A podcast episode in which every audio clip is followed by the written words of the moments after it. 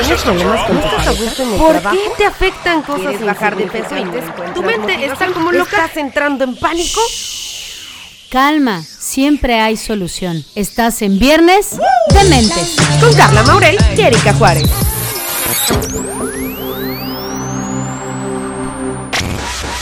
Bienvenidos al viernes. De Mentes. Un viernes más, mis queridos amigos. Viernes 17 de abril con Erika Juárez. Y Carla Maurel. Bienvenidos a este chulo podcast, mi querida Eri, donde vamos a hablar de La pausa. Stop. Muy bien. ¿Qué es las pausas? No es como que te estoy diciendo que le pongas pausa ahorita a este podcast. No, no, no, no, no. Al contrario, súbele porque va a estar bueno. Y es que ahorita todos estamos en pausa, Eri. En una pausa, pero en una pausa forzada. Una pausa no elegida, mi querida Carla. Pausa obligada, que es esta obligada. cuarentena. ¿Cómo le están pasando con esto que ya nos alargaron hasta el, quién sabe cuándo, Eri? 25 de junio dice el, el- el hombre que nos muestra una masculinidad diferente en este país y por eso tiene a tantas enamoradas. Quédate en casa, en casa. Sí, ¿eh? ¿Qué onda? Esto tendencia, mi querido López Gatel. Oye, entonces, este, pues, ¿quién sabe hasta cuándo? ¿Quién sabe, este? ¿Quién sabe hasta cuándo? Y creo que justo por eso vale la pena que aprovechemos y aprendamos de una pausa. Porque independientemente de cuánto tiempo nos dure la cuarentena, creo que puede ser un muy buen hábito que adquiramos durante esta temporada y lo sigamos una vez que esto pase. Entonces, cuando tú aprendes un hábito nuevo, simple y sencillamente lo sigues haciendo y valdría mucho la pena que una vez que regresemos a, eh, pues, entre comillas, a la normalidad, a una nueva normalidad que todos desconocemos, pero en la vorágine de salir, trabajar, correr en Ciudad de México que no cabe ni un alfiler, en todos lados que vamos a nuestros trabajos y tal, y que hayamos aprendido a hacer una pausa. Que es importante el tema de las pausas porque veníamos todos, lo platicábamos en la mañana en el matutino máxima a través del 97.5, este, que, que veníamos todos mega como zombies, siento, como el trabajo, la escuela y, bla, bla, y no tenías tiempo de muchas otras cosas. No te habías dado cuenta de muchas otras cosas. Es como cuando vas, no sé si les pasa, o más bien les pasaba, cuando íbamos de trayecto de la, o sea, un trayecto muy rutinario, ¿no? El trayecto de la casa al trabajo, digamos, el trabajo a la escuela, ya ni siquiera sabes qué pasó a tu alrededor porque lo tomas tan en automático. El- el- o sea, el coche literalmente lo llevas por las mismas calles siempre y no te das cuenta, ¿no? Si había un pajarito nuevo, si estaba lloviendo, si estaba el sol, porque vas en automático. Y siento que así veníamos actuando, en automático. Y al final de cuentas, esta pausa apagó el modo automático, entonces todos me así, ¿qué, qué, cómo se comía, cómo se vivía, este, cómo era estar en Claro. casa, Pone, pone a prueba tus recursos, porque como bien lo dices, estábamos todos como en piloto automático. Entonces, en realidad es que te manejabas en piloto automático. ¿Qué quiere decir eso? Que muchas personas no saben hacer contacto con su interior, con sus emociones, con sus pensamientos. En realidad es que van como en el día a día, medio sobreviviendo, pero justo como en pausa, digo sin pausa, ¿no? Y entonces, más bien ahora que estás un poco como obligado a mirarte, a darte cuenta de cómo es tu contexto, a darte cuenta de cómo funcionan tus hijos, a darte cuenta de la calidad de relación de pareja que tienes, a darte cuenta de cómo funcionas tú y cómo reaccionas ante diferentes estímulos, de repente todo quebró, ¿no? Y entonces, ¿qué hago frente a eso? No lo sé manejar. Y no lo sé manejar porque vivía en piloto automático. Definitivamente creo que eh, el piloto automático es algo con lo que todos nos vamos a identificar, pero vamos a empezar a ponerle nombre a todo. Eri, ¿qué es una pausa eh, más allá de, de estar en cuarentenados?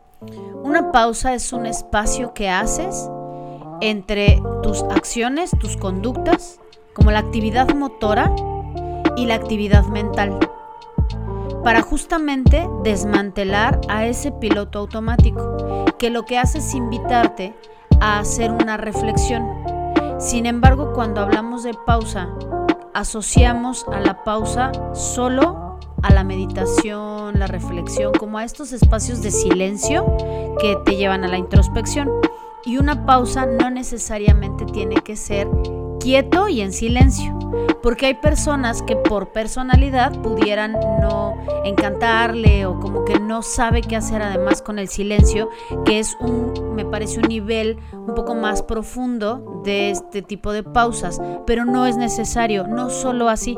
Entonces, de primera instancia, es e, poder querer hacer un, un espacio entre tu actividad física motora y tus pensamientos para poder ordenarlos, para poder escucharlos, incluso para poder detectarlos y filtrarlos. Yo decía, y aprovechando que nos estás escuchando en un podcast, que es como sintonizar y tenemos interferencia. Y entonces la interferencia es ruido, es ruido mental, es ruido emocional. ¿Cómo hago para escucharme cuando hay tanto ruido. Eso es lo que pasa cuando estábamos trabajando y vas corriendo al trabajo y solo escuchas el, el claxon, el de al lado que te gritonea así, ay, muévete tú, no sé qué. Hoy venía yo para acá y en la glorieta, ya ves que aquí las glorietas son una cosa maravillosa en Cancún, y yo decía, no hay gente y la gente se avienta, los tres coches que habíamos y no, a fuerza yo primero. Entonces eso es ruido. Cuando hay tanto ruido, te acostumbras al ruido y el ruido se vuelve normal. Entonces, la interferencia se vuelve normal. Es tu estado natural y ese piloto automático entonces aprende a existir desde el ruido. Cuando le quitas el ruido, pues genera estrés. Porque es como, espera, espera, esto no, no es a lo que estoy acostumbrado. Entonces no nos damos cuenta que estamos habituados a cosas dañinas, no sanas. Y entonces cuando nos lo retiran, de repente es como algo me falta, por más loco y tóxico que se oiga lo que estoy diciendo, pero nos hace falta lo tóxico, el lo enfermizo, el estrés, de la este, calle. el ruido. Y entonces hay muchas personas que cuando les invitas a hacer una pausa es no, no, por favor, eso para qué, qué miedo. No, claro, porque lo que sucede es que da miedo escuchar tus pensamientos. Sin embargo, cuando lo empiezas a practicar, yo te garantizo que encuentras cosas maravillosas. Sí que sí.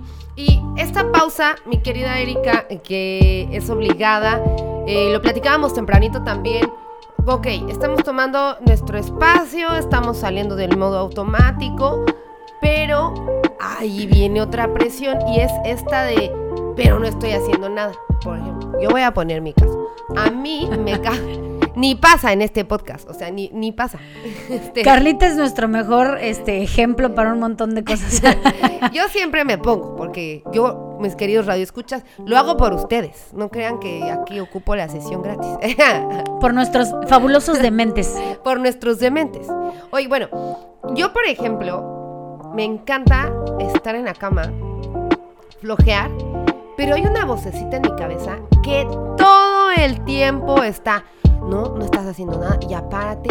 Y, hay veces que ni siquiera tengo nada, ningún pendiente, pero mi cerebro está como, deja de estar de floja, párate, mira, voltea, el, el, closet necesita que se arregle, o allá abajo, ¿por qué no barres? Deja, entonces como que de verdad tengo una voz que no me deja flojear, no me deja mimetizarme con mi cama y de hacer este maratón de Netflix, todo lo que quiera.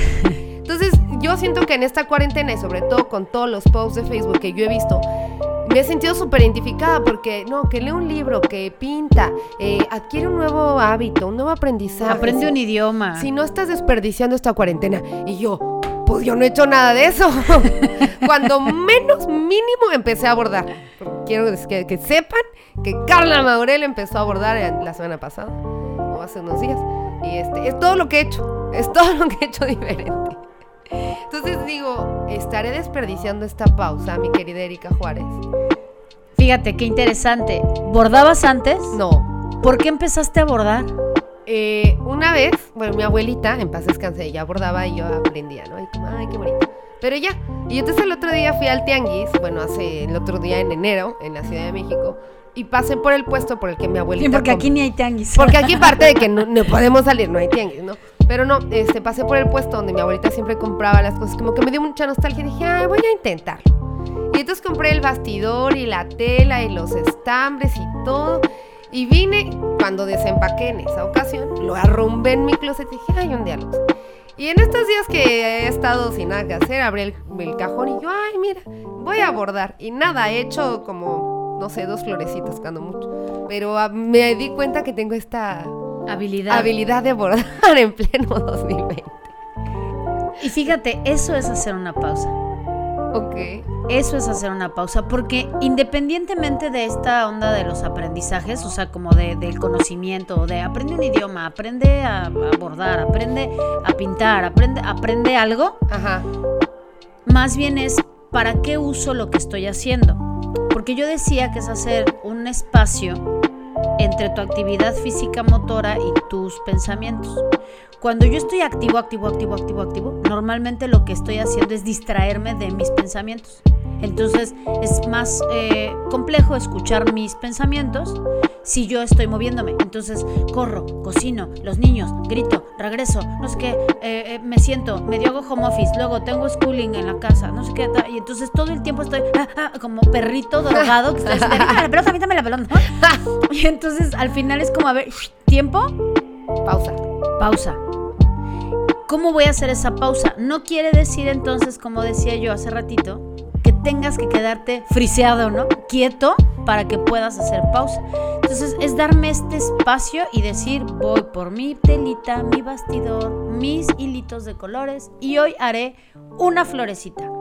Tampoco necesitas estar tres horas sentada bordando porque acabas sin ojos, tus dedos en las- la, la- la termina, ¿no? Sí. Marcada en el dedo, porque aunque pareciera que no, pues haces un poco de presión, lo que sea, ¿no? No necesitas tanto tiempo. ¿Por qué es muy importante esto?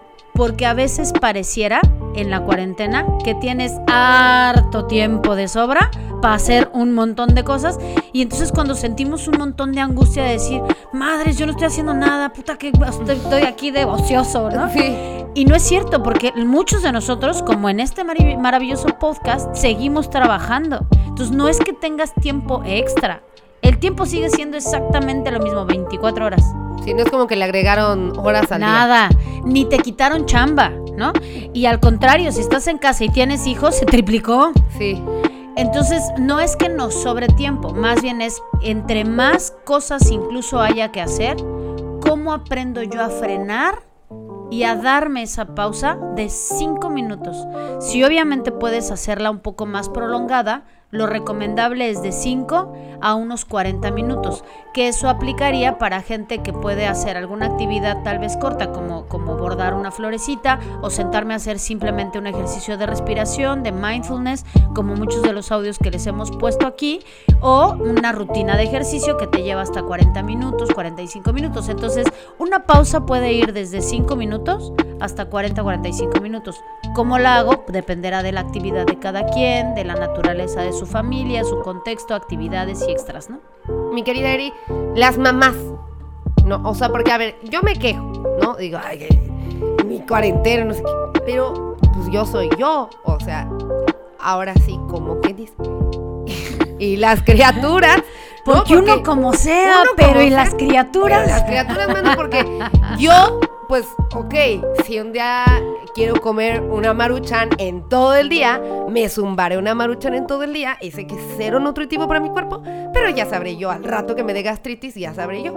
Pero imagínate estar cuidando personitas, ¿no? Y que no se zumben una maruchan en todo el día y que además coman proteínas y minerales y desayunen y coman y cenan y se diviertan y este no estén sucios y no se estén ensuciando y no se vayan a caer del techo y ¿sabes? Y aparte, vete tú, o sea, ¿qué onda Y además, mamás? entre más hijos tienes, más complejo, porque si tienes un hijo, medio tal vez lo lidias y, y está ahí contigo y claro, puede entrar igual en aburrimiento y tal, ¿no? Pero si son dos, entonces la chamba se duplica y además entre ellos empiezan a pelear y entonces también es controlalos a los O dos.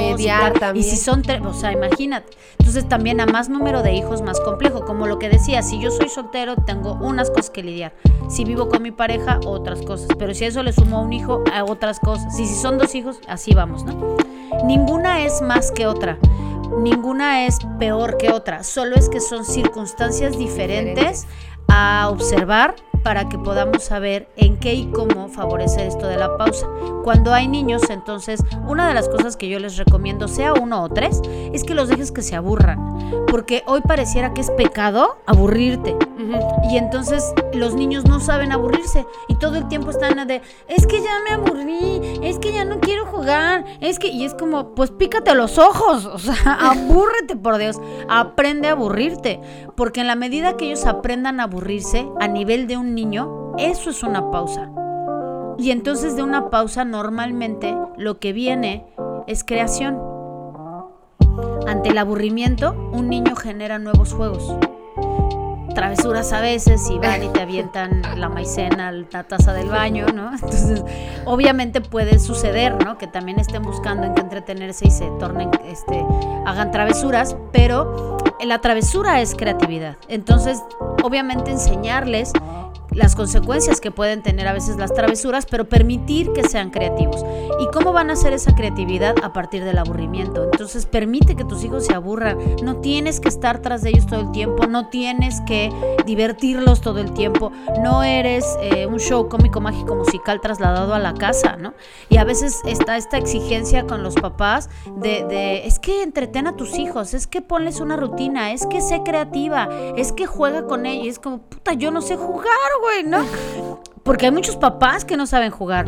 Y entonces, en realidad es que no, son papás que muy seguramente no jugaron o que sus juegos también fueron bastante arcaicos, ¿no? Y al no saber contactar con su niño interior, no saben cómo trasladarlo a sus hijos. Y está bien, al final puede ser un área de oportunidad para ti, pero no esa fuerza. Ok. Entonces puedes también dejar que ellos solitos generen a partir del aburrimiento. Y del otro lado, como adultos, alguien que por ejemplo vive solo, puede también tener momentos al revés de demasiado silencio.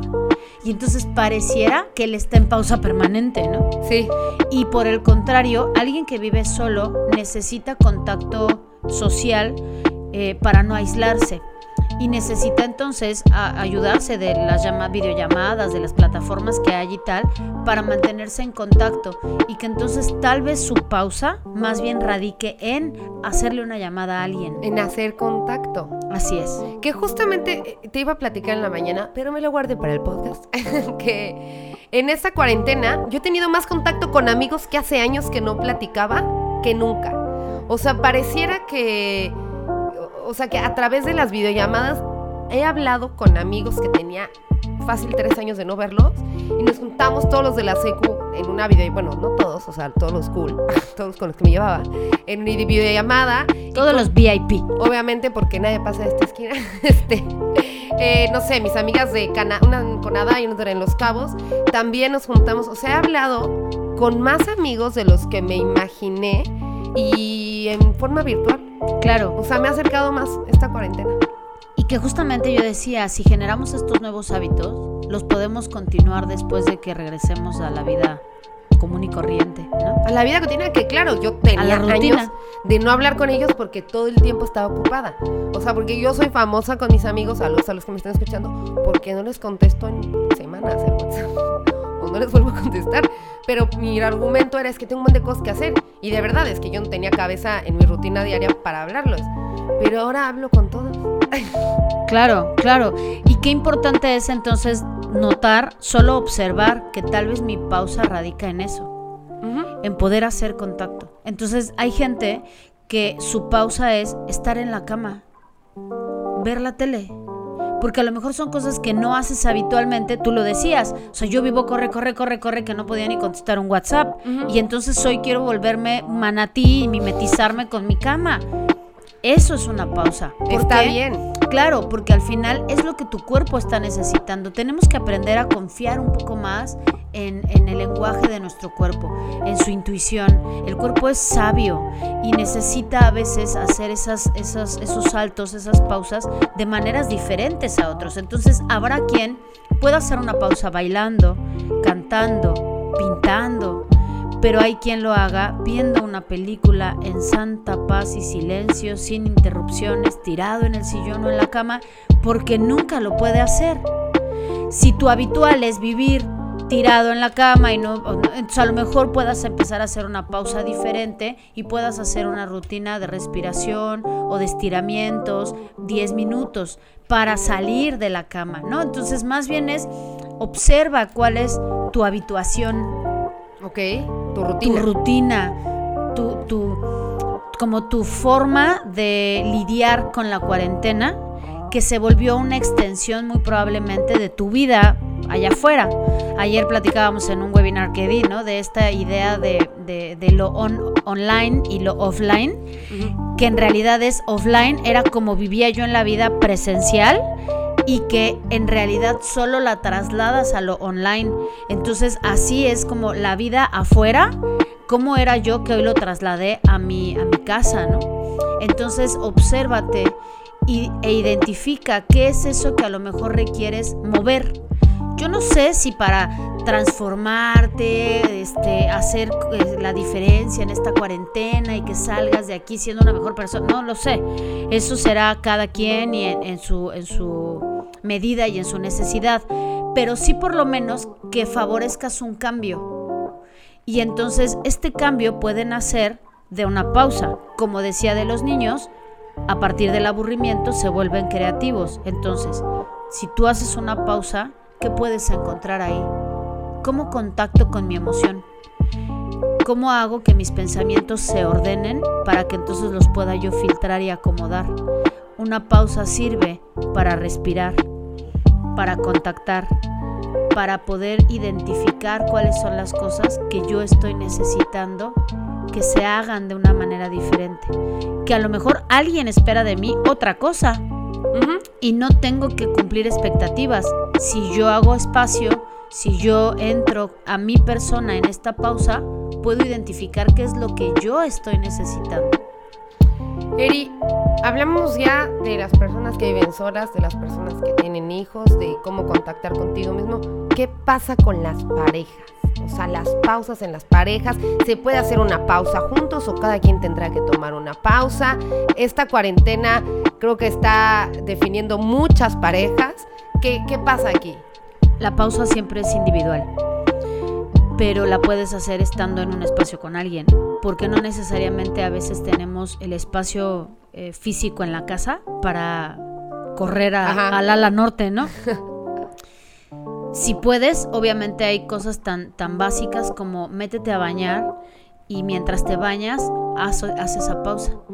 ¿Cuántas veces, Carla, no sé si a ti te ha pasado, pero nos bañamos tan en, en friega, tan en la inercia, que por lo menos yo, por ejemplo, soy un poco como de rutinas, ¿no? Entonces siempre me baño igual, igualito, porque si yo no me baño en el mismo ritual, a veces se me olvida de, pero ya me lavé tal, ¿no? Entonces siempre hago lo mismo, me meto, en lo que se me moja el cabello me lavo los dientes y entonces ya me lavo el cabello dos veces, luego el enjuague o el tratamiento, lo que le ponga y al final el cuerpo. Entonces si yo no lo hago a veces en ese orden, se me olvida qué hice. Pero entonces a veces lo que hago es forzar justamente más bien entrar al baño, cambiar la rutina, este ritual, pero además dándome el permiso de disfrutar el baño.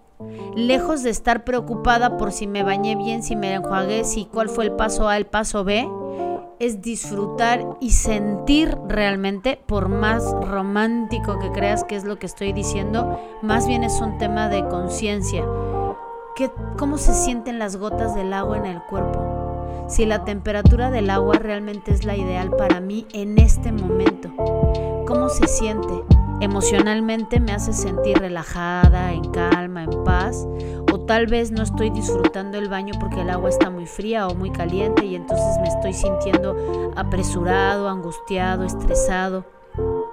Tómate un tiempo para que durante el baño hagas esa pausa. Entonces, si tu espacio es muy pequeño, el baño es lo ideal.